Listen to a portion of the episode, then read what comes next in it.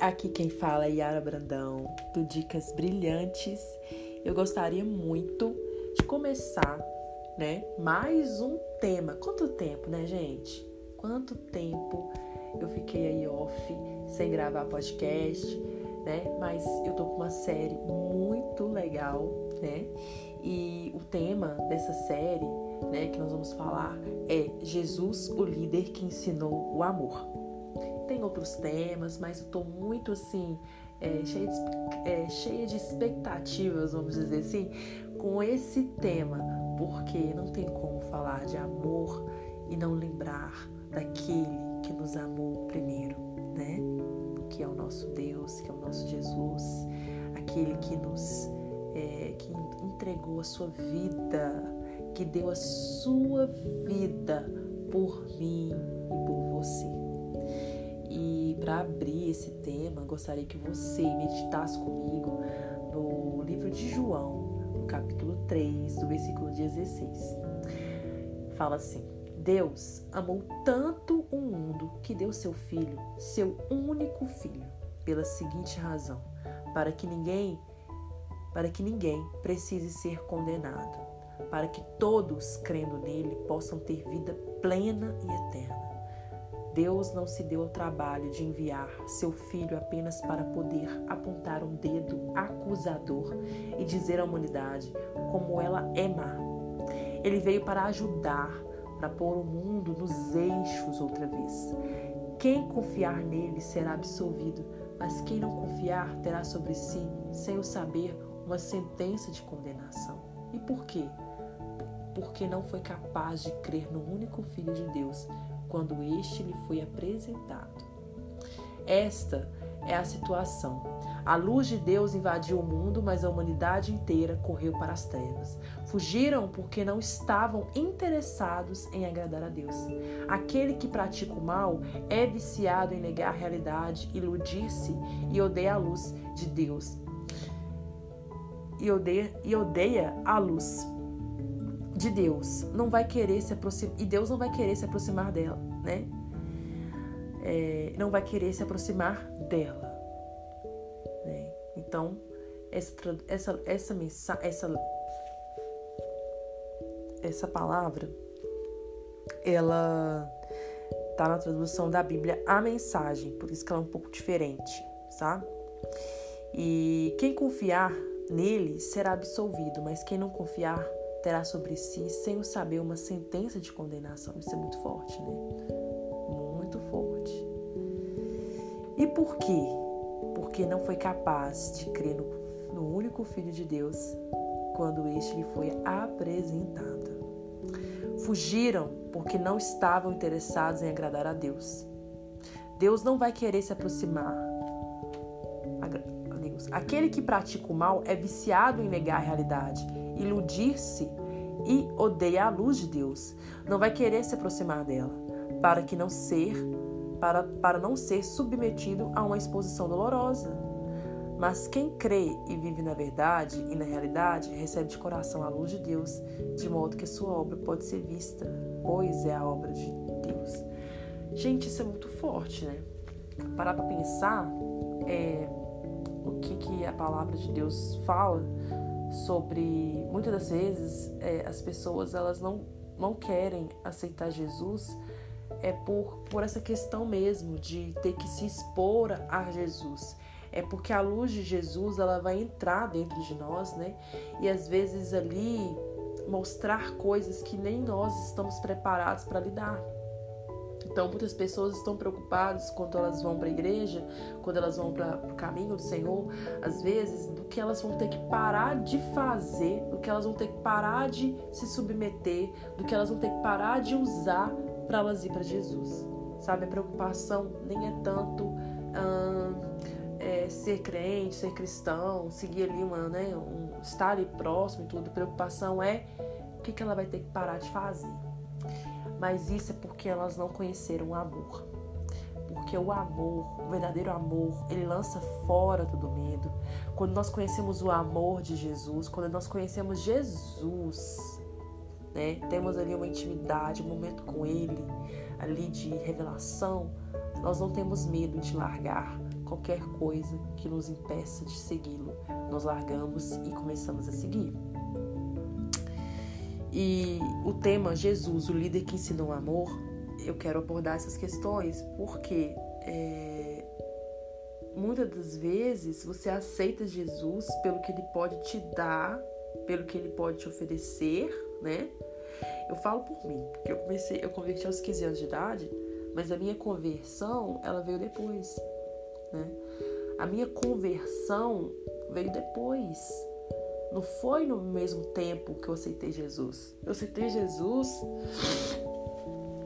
vamos dizer assim, é, eu queria livrar do meu problema. Eu estava indo na igreja procurando livrar do meu problema, né? Eu tinha uma, um vazio do tamanho de um de uma manga, coração de boi, aquela manga grande, dentro do peito e pesado, né? E tinha muito medo. Eu era uma adolescente muito medrosa, sem esperança, chateada. Essa fase já é difícil, né, gente? Vamos, vamos, vamos combinar.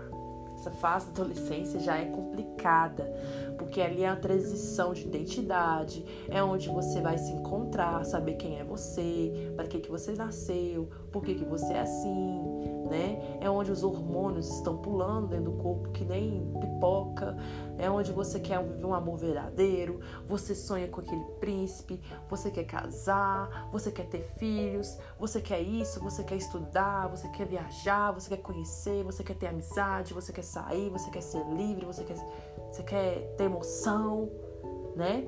Ao mesmo tempo você quer ser sozinha, você não quer ter emoção, você quer ficar sozinha. Então, assim, adolescência já é por si difícil. Agora imagina ali passar por aquele período sem conhecer Jesus. Uma menina hum, muito distante do propósito real daquilo que Deus tinha para minha vida e tem, né? E naquela época eu estava totalmente fissurada hum, em, em querer saber quem era Deus, né? É muito engraçado isso, mas é verdade. Porque eu nasci num lar, é, assim, que eu posso dizer que eclético. Cada um tinha um tipo de religião ali. Católica, espírita, budista, né? Meu avô fazia estudo bíblico como testemunho de Jeová. Então, cada um tinha seu, seu momento ali com Deus, né? Com, com aquilo que ele acreditava. E eu queria saber quem era Deus, eu ficava no meio daquilo tudo. Então, desde os sete anos de idade, eu frequentava um tiquinho de cada coisa com os meus tios, né, com meu avô, com minha mãe. E quando eu fiz 14, 13, eu comecei a questionar os lugares que eu praticava, os lugares que eu ia. E comecei a filtrar. filtrar. E foi onde que eu vi o que, que eu queria realmente. Então, assim, é, depois de frequentar alguns anos espírita, budismo, um, Setianoe, eu comecei a entender o que eu queria. Né? É, foi na igreja católica, eu era ajudante da, das aulas, né? É, professora de catequese. A professora de catequese, eu era ajudante dela e às vezes eu ficava com algumas turmas pequenas. Era muito legal, porque eu estava aprendendo ali a servir, né? E aprender a servir é muito importante. E eu tive encontro com Jesus aos 15, através de um convite para uma célula, né? Eu tive um encontro com Cristo. Mas ali, gente, eu senti o amor de Jesus. Primeira sensação de sentir o amor de Jesus, sentir abraçado. Senti o próprio Jesus me chamando de filha Senti o próprio Jesus falando que me amava. Senti o próprio Jesus falando que tinha algo importante, uma história para mim. Então, eu acredito que o nosso Deus, ele é líder, é um líder nato, nosso Jesus. Sabe? E algumas características, algumas características dessa liderança, Jesus ele usava autoridade que difere de poder. Ele sabia qual era a sua missão e não se desviou dela, porque ele tinha um foco. Ele tinha confiança em si mesmo e não dependia da aprovação de ninguém. Ele não desperdiçava sua energia com coisas irrelevantes, ele sabia direcionar. né? Jesus soube construir pessoas e distribuir tarefas para cada um dos discípulos, né? É, Jesus não se limitou à sua cidade, ele propagou a sua mensagem em vários lugares. Né? Então, ou seja, ele não ficou preso de onde ele vinha, ele saiu de lá para buscar e pregar o evangelho. Jesus se preocupava com os outros, por isso a força dos relacionamentos estava presente na sua vida.